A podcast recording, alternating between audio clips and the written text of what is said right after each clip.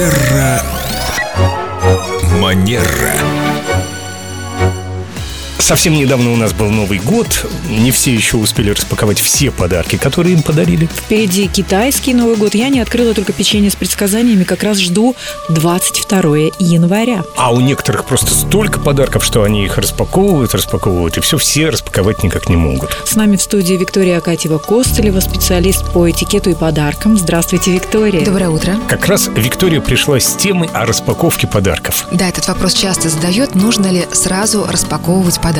Как считаете вы и как вы обычно делаете? Недавно один наш слушатель, Антон, принес нам с Леной подарки прямо в студии. Они были упакованы, и мы их, конечно, тут же распаковали. Мы правильно сделали? Конечно, конечно. Он увидел наши эмоции и сказал, это лучший подарок. Безусловно, и вот этот момент, он очень важен, потому что этикет – это всегда забота о другом. И бывает такое, этот вопрос такой дискуссионный, люди часто про это спрашивают, нужно ли распаковывать сразу, и иногда некоторые говорят, я люблю посмотреть дома один, чтобы вот как-то, мало ли, там у меня какие-то эмоции будут, я вот не привык прилюдно их выражать. При этом большинство людей, когда их спрашивают, а нравится ли вам, когда ваши подарки при вас тут же распаковывают, обычно говорят «да», потому что мне важно видеть вот то, что вы сказали сейчас, реакцию другого человека. И таким образом, да, я здесь больше думаю как бы о другом человеке. И получается у нас обмен. Я что-то вам дарю, и в ответ я получаю ваши реакции, ваши восхищенные глаза, вашу улыбку, вашу благодарность. И вам хорошо, и мне хорошо. А вдруг реакция будет негативной, может быть, те, кто говорит, я предпочитаю дома посмотреть один, не люблю выражать свои эмоции публично, просто боятся, что у них лицо скривится, фу, что это такое, и не хотят обидеть человека. Ну как может быть, фу, человек же старался.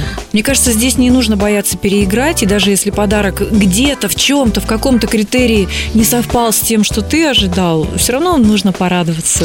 Я совершенно согласна с Еленой. Но все-таки в большинстве своем люди, выбирая подарки для других, руководствуются намерением сделать другому хорошо. При этом, я думаю, что ну, наверняка у каждого есть опыт, когда подарок не попадал. Да, вот как Семен сказал, ну вот разочаровал, ты расстроился, может быть, одно ожидал, тебе подарили другое. И тут нам приходит на помощь искусство владения собой. Даже если что-то нам не очень понравилось, все-таки поблагодарить, улыбнуться и сказать несколько теплых слов дарителю. И это не будет неправда, это не будет фальшивыми эмоциями, которые не считают, а потом скажут, ах, какой неискренний человек. Ну, тут, понимаете, это такая игра, да, то есть э, понятно, что всегда есть какой-то риск. Опять же, если мы помним о том, что нас все-таки хотели порадовать, ну, а получилось, как получилось, да, потому что искусство дарить подарки – это действительно искусство, это искусство внимания, искусство услышать, что человек хотел, о чем он говорил, о чем он мечтал. Ну, а благодаря вам сегодня мы постигли искусство принимать подарки. Спасибо, Виктория. И приятных вам подарков. Спасибо. До новых встреч.